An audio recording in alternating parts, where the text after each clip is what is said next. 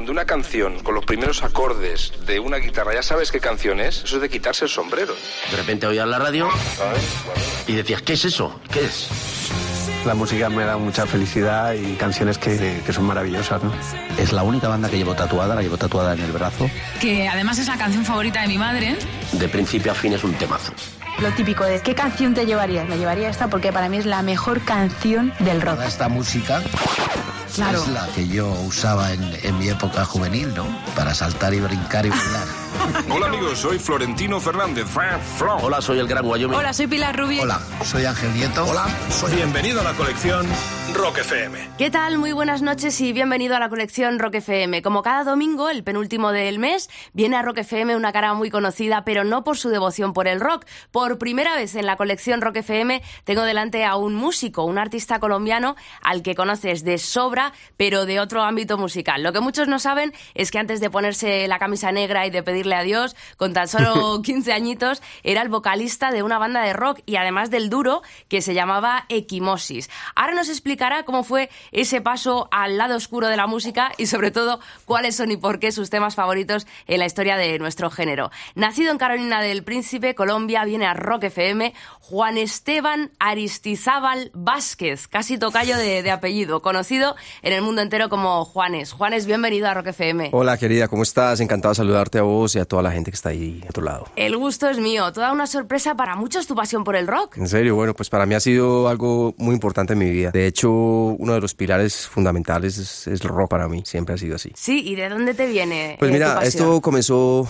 como a los 11 o 12 años más o menos de edad. Yo primero, bueno, yo vengo de una familia musical, mi papá, mis hermanos, todos tocan la guitarra, cantaban. Y el comienzo con la música fue a través de la música popular latinoamericana, obviamente colombiana, pero también del sur, Chile, Argentina, los tangos, los boleros, las rancheras, todo México, Cuba, trova cubana. Ese fue el comienzo. Luego a los de adolescencia empecé en el colegio a escuchar a mis amigos en, las, en los descansos de las clases que hablaban de bandas de rock, pues yo no tenía ni idea, ni escuchaba nada, ni sabía nada de eso. Hablaban de Kiss, de Iron Maiden, de, de Van Halen, de Zeppelin, de Black Sabbath, yo mm, ni idea. Entonces uno de mis compañeros del colegio empezó a pasarme cassettes y yo empecé a escuchar y escuché algunos de heavy metal, pero el- digamos que el rock suave no me gustó tanto cuando escuché Metallica. Sí. Y ahí sí todo cambió para mí. Metallica fue la gran banda, es la gran banda de mi vida. Cambió la trayectoria de mis sueños. Me- la verdad que me, me volví demasiado fan de... Te- te voló la cabeza, Me ¿no? De voló la cabeza total. O sea, varias bandas me volaron la cabeza Sí. total. Pero digamos que Metallica fue como la que yo ponía, bueno, en, en mi cuarto, por ejemplo, donde yo dormía con mi hermano, pues toda la, eran puros afiches, puros pósters de Metallica, de Slayer, de Creator, de Destruction, en fin. Pero Metallica fue como esa banda que marcó el camino para mí. ¿Recuerdas qué tema fue el primero que escuchaste de Metallica? Bueno, o el, no? primer, el primer álbum que yo escuché de Metallica, obviamente el Kill Em All. Sí. Y ese, y ese álbum fue una cosa muy brutal, porque yo nunca había sentido, digamos, el sonido de la, de la distorsión de las guitarras de esa manera. Sí, la agresividad, la voz de, de Hetfield, eh, no sé, era algo que yo, no, que yo no comprendía, pues, pero me voló la cabeza. Creo que ese álbum fue muy, muy especial, definitivamente. ¿Y ese es el primer clásico que has traído para abrir tu Y colección el Rock primer, FM? el primer clásico es de este álbum que se llama Seek and Destroy, que es un recontra clásico de Metallica, que hasta el día de hoy lo siguen tocando. Hace un- dos meses fui a verlos y, y cerraron el concierto con esta canción. ¿Conoces a Metallica personalmente o no? Tuve la oportunidad de conocerlos en, en Guadalajara en, durante unos eh, MTV Awards y la verdad que qué tipos tan increíblemente queridos y amables. Sí. Fue muy especial pues declararle mi amor a James Hetfield y decirle, hermano, usted no sabe lo que ha hecho en mi vida, usted cambió mi vida. ¿Y qué te dijeron? No, él me miraba y se sonreía y, y me cargó porque él mide como dos metros, entonces me, me abrazó y me cargó, me levantó del piso. Después con Lars Ulrich eh, tuve la oportunidad de hablar más largo, tipos súper, súper cool, muy queridos. O sea que con el Seek and Destroy, así, sin anestesia, es como vamos a abrir tu colección Así, Rock sin anestesia, total. Pues vamos a escucharlo, Por por favor. Yeah. Bienvenido, Juanes, a Rock FM. Gracias.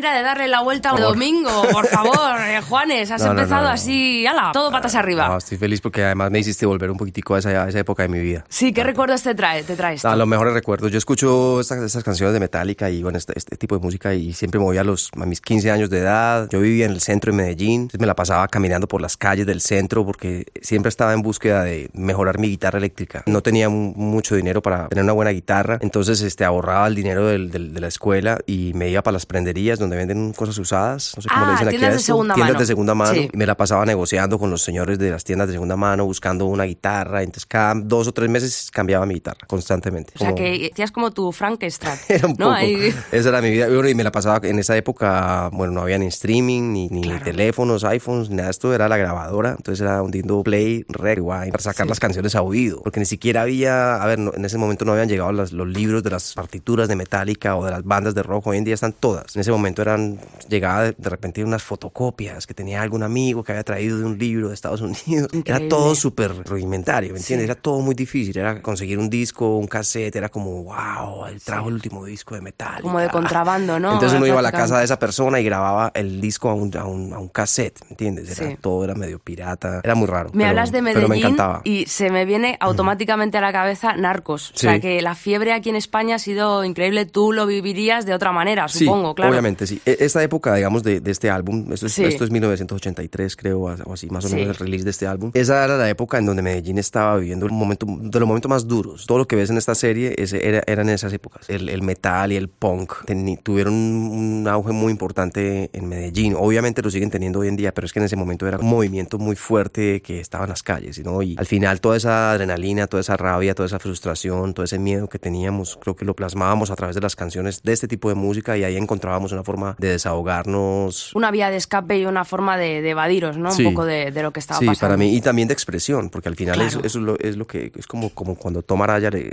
le preguntan que qué es lo que hace, es arte, al final, ¿me entiendes? Es una forma de expresión y de pintar sus cuadros a través de esta violencia que también hace parte de nuestra sociedad. Pues del año 82, eh, que creo, si no me equivoco, que era el, el álbum de Metallica, nos vamos, el tema este concreto de Metallica, el Seek and Destroy, primer clásico de la colección Rock FM de Juanes. ¿A dónde nos vamos ahora? A ver. Bueno, vamos a ir a escuchar un poco de lo que está antes de Metallica, porque Ajá. curiosamente cuando yo escuché, por ejemplo, Black Sabbath, Sí. eh, escuché porque mi hermana tenía un novio que le gustaba el rock, le gustaba Rush y le gustaba Black Sabbath y Yes, todo este tipo de bandas que eran un poquitito más, más, más elaboradas, Sí. ¿no? Pero yo, por, por ejemplo, cuando escuché Black Sabbath la primera vez, yo decía, "Mm, está súper chévere, pero no, me gusta más, yo quiero que sea más rap, me gusta más lo que es más rápido, más pesado, más Sí, como Metallica. como Entonces Metallica. yo no entendía un poco eh, eso, pero ya después con los años entendí que la raíz viene de ahí, Led Zeppelin, de Black Sabbath, Pink Floyd, en fin, de todo. Y por eso me gusta mucho Black Sabbath, lo, lo aprecio demasiado. Black Sabbath, esta canción, eh, es la canción más tenebrosa que yo he escuchado en mi vida. ¿A Black cuál nos Sabbath, referimos? A Black Sabbath. A Black Sabbath. Y es una canción también de este disco. Yo recuerdo el cover de, de este álbum, que era esa casa antigua con una, Bueno, con una- como, una claro. como una monja, una Todo mujer tan ahí lúgubre. parada, una cosa súper lúgubre. Sí.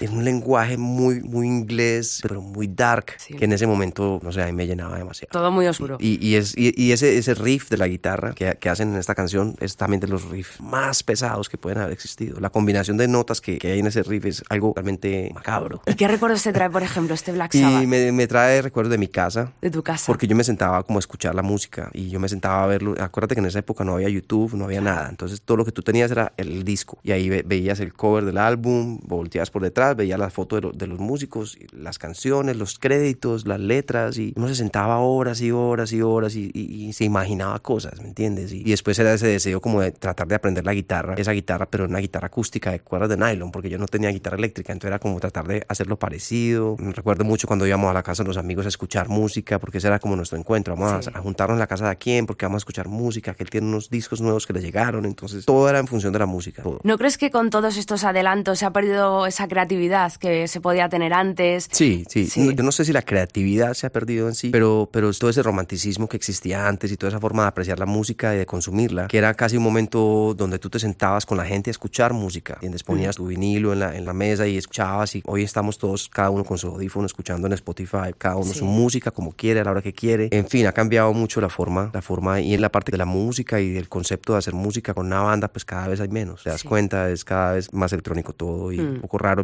Espero yo, no sé, me imagino que son ciclos y que todo vuelve y pasa otra vez. Bueno, pues nos remontamos a, esa época maravillosa de tu casa con este Black Sabbath de su homónimo y de su su debut también, llamado Black Sabbath. ¿La escuchamos, Juanes? Por favor. Pues venga, que no se diga, en Rock FM.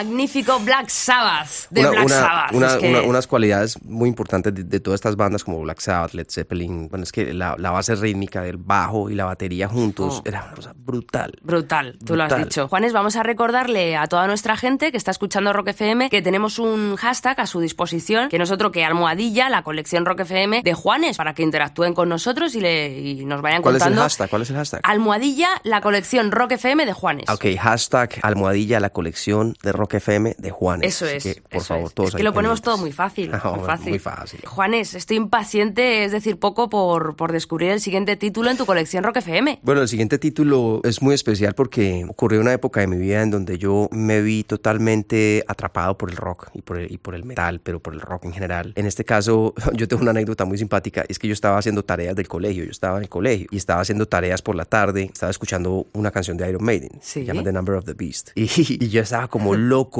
con Eddie, con el muñequito Sí, este de Iron Eddie the Maiden. Head, sí. No, yo no lo podía creer, era para mí demasiada información. Y mi hermano mayor entró a la casa y, y él escuchó que yo estaba haciendo, escuchando esa canción, haciendo tareas. Entonces fue donde mi mamá. Y fue donde mi mamá a decirle que estaba muy preocupado, que porque yo estaba escuchando música satánica y que tenía el pelo largo y que ese muchacho estaba muy. lo íbamos a perder.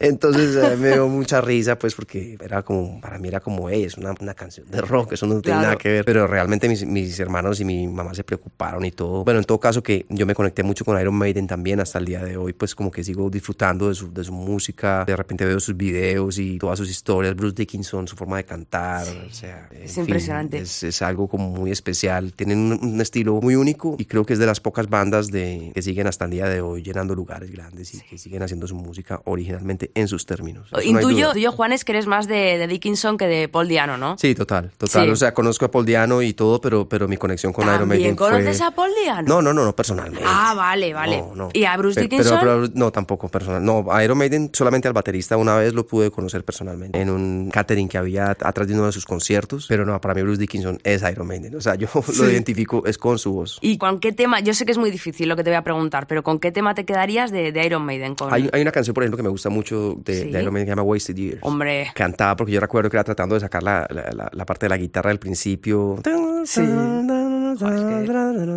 Me encanta. No, yo creo que Wasted Years ser- sería una de mis favoritas Sí. que, que la recuerdo mucho. Hallowed Be Thy Name también, También, ¿no? sí, también, sí. Pero no ese es el tema con el que te quedas en tu colección, No, sino es, eh, The Number of the Beast. The Number of the Beast. A mí me impresionó mucho, por ejemplo, que alguien pudiera hacer una canción como sobre ese nombre, sobre Sí. ese- con ese número, ¿me entiendes? Era como que desafiar todo lo que estaba establecido y era, y era una actitud súper rockera y como súper agresiva, pero en el buen sentido de la palabra, desde el arte, de decir, a mí no me importa, voy a hacer una canción que se llama así. A mí eso era como, wow, no lo puedo creer, esta canción, Iron Maiden, mira esta banda. Y en Colombia se hicieron muy famosos por esa canción. Como una locura. Como, una, como algo no puede estar pasando. No puede ser. Bueno, pues vamos a escuchar ese Number of the Beast, Juanes, y además es que yo estoy alucinando con, con tu gusto, de verdad que, que te aplaudimos y que estoy segura de que a nuestros amigos también les está encantando y les estás alegrando la noche de domingo a muchos. Epa. Pues fíjate cómo comienza, si es que, ¿qué vamos a decir, Juanes? Por favor, lo máximo. No, no, no, no.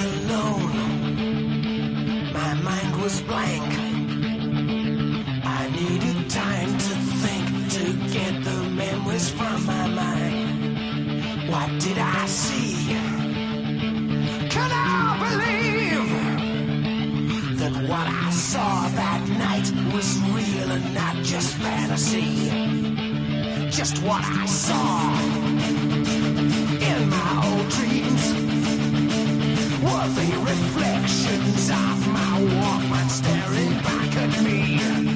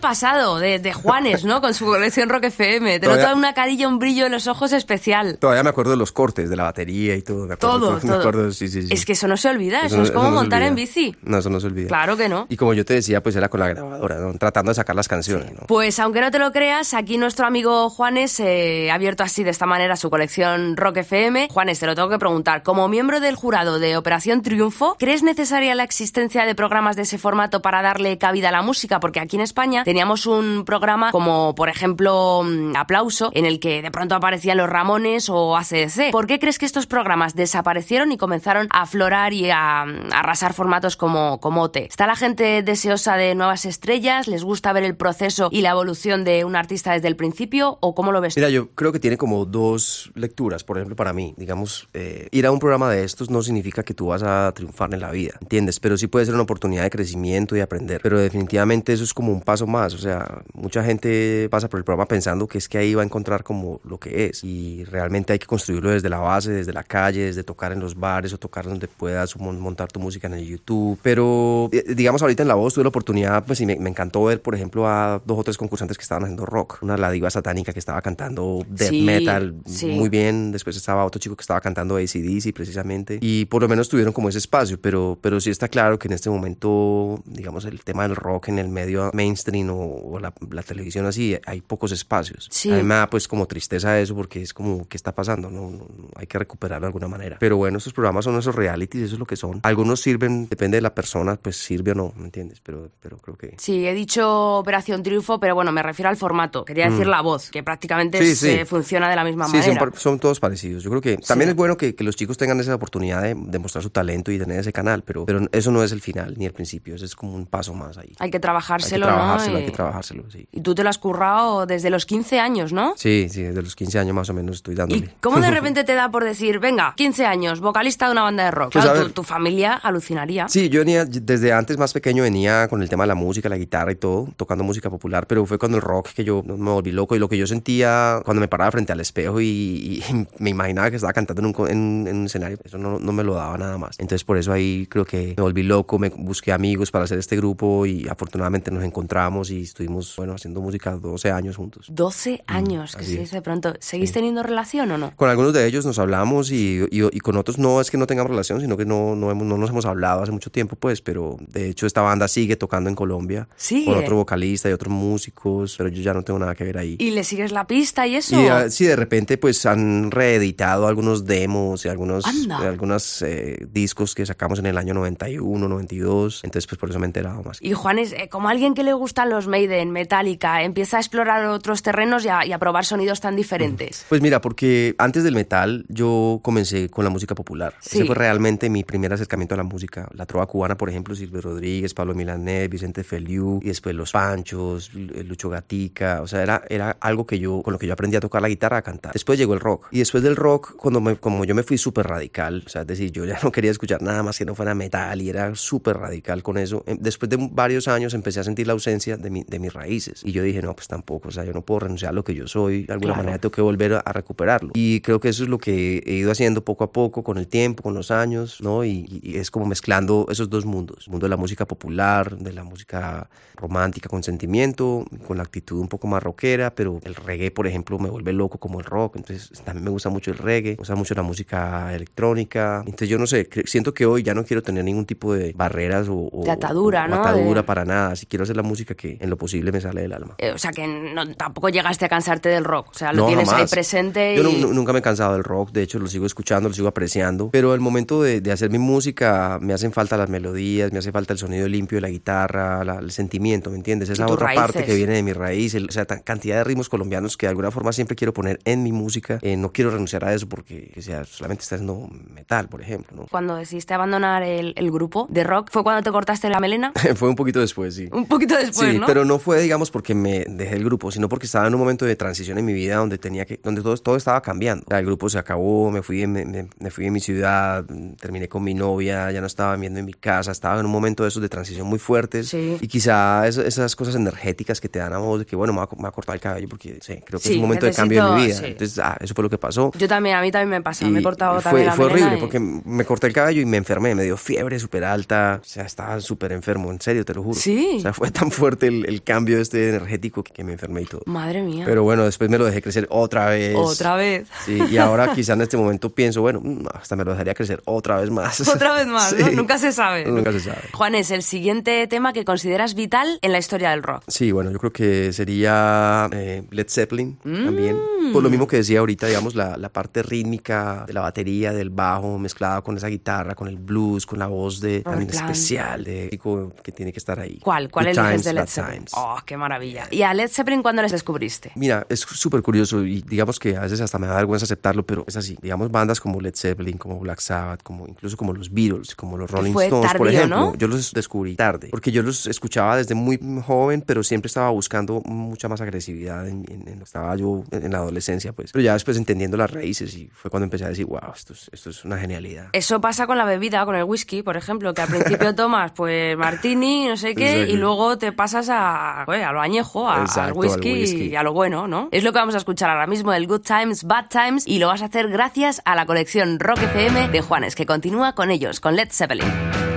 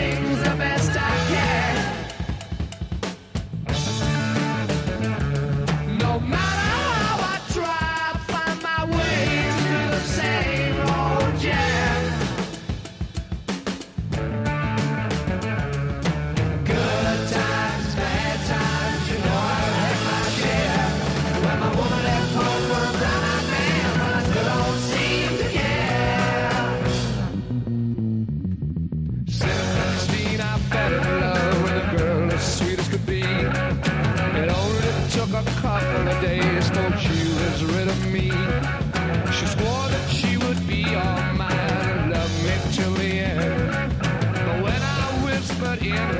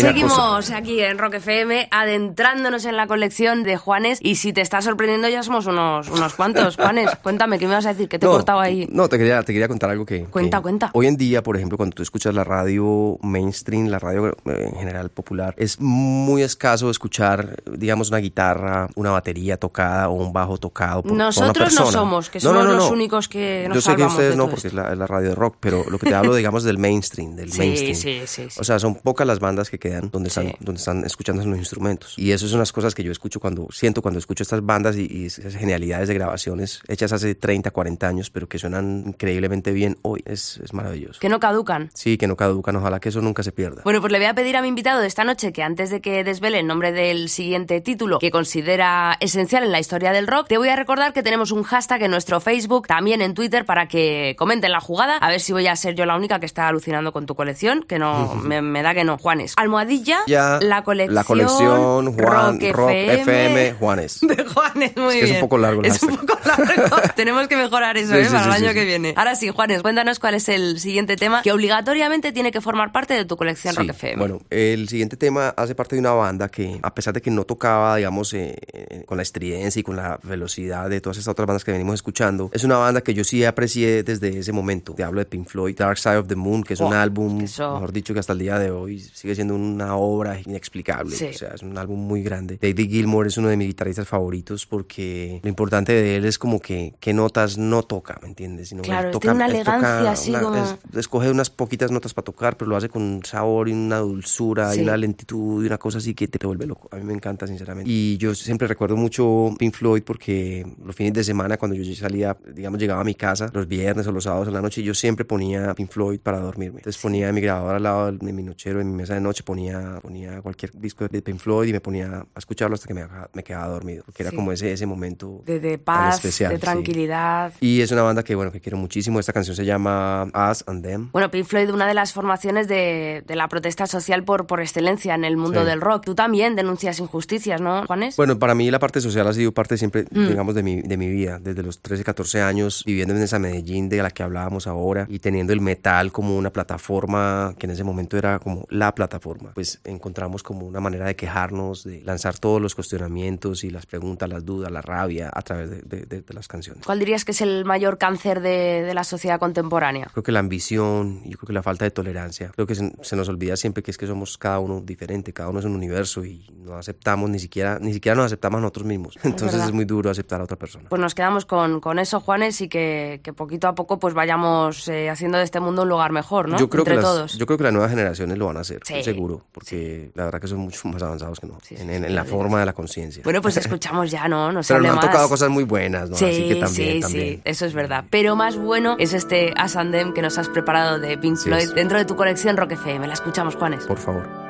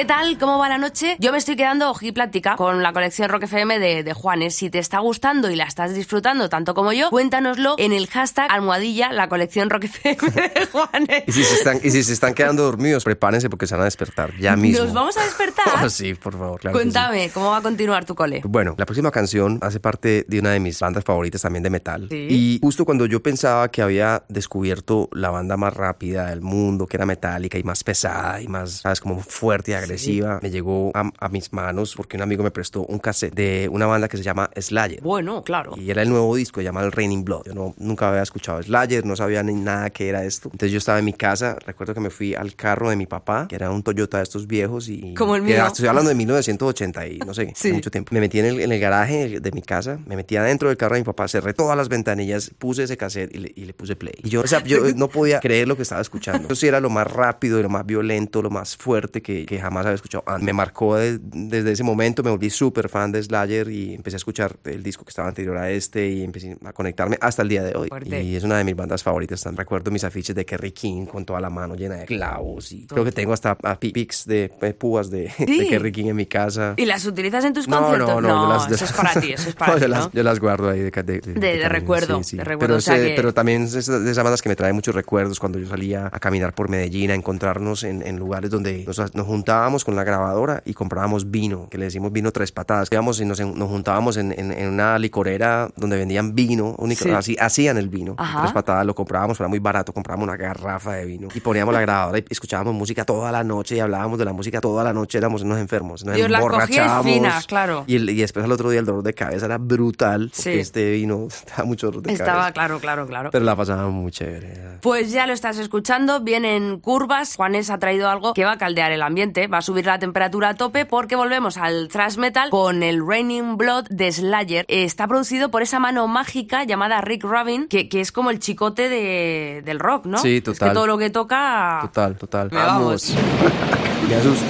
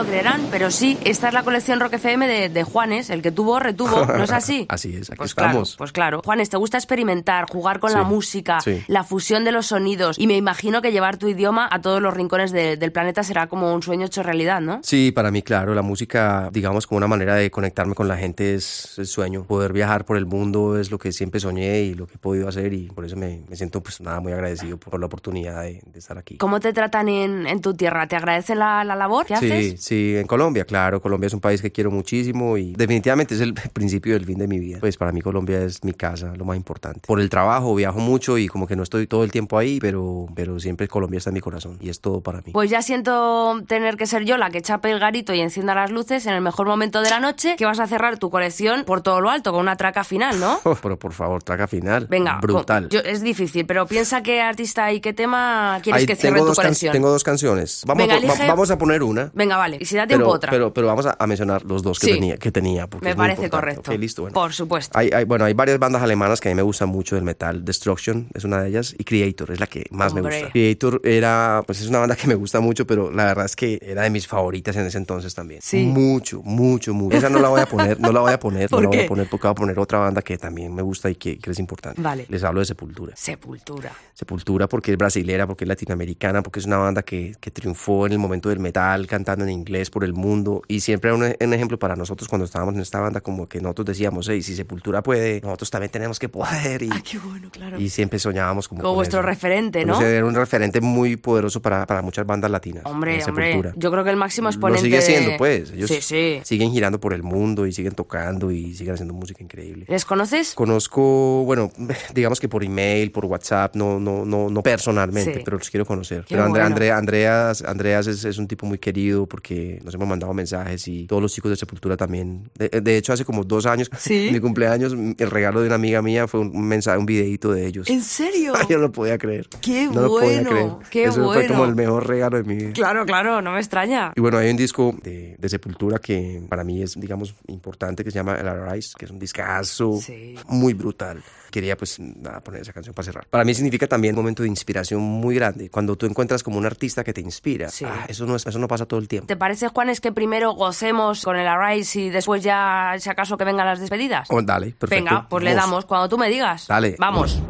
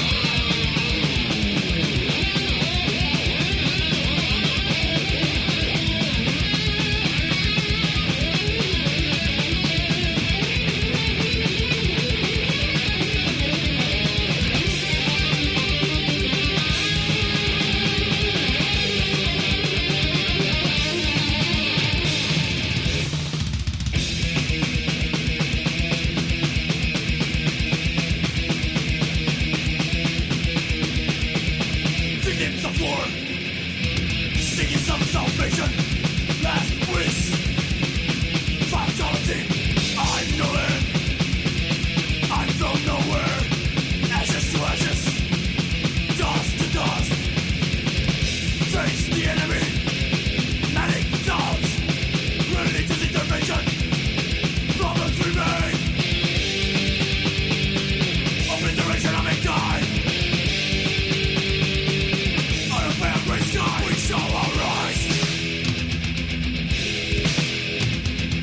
Que te has quedado a gusto, ¿no? No, yo, yo estaba pensando que no te puedes imaginar cuántas veces yo pude haber escuchado esta canción o este disco. O sea, ¿Cómo cuántas? Creo que leí, creo que ese, ese, ese disco quedó totalmente rayado. Sí. Sí, sí, no, mil veces. O sea, Mil demas- veces. demasiadas veces. Por favor, tienes que conocerles ya. Y me faltan otras bandas que me gustan mucho, como Venom, por ejemplo. Sí. Celtic Frost, el primer álbum de Celtic Frost. Me encantaba, me encantaba. Sí. Sí, sí, sí. ¿Y algo mucho. más te has dejado así en la remesa? Que si También- no te hago luego otra colección, ¿eh? Más adelante. También me gusta, por ejemplo, eh, bueno, ya más Van Halen, como más el rock de este lado, así muy chévere también. Obus, ¿te acuerdas de Obus, la banda española? Obús. Obus, Obus, Claro ¿cómo que me acuerdo. Obus, los petro, pe- claro. petrodólares, me acuerdo.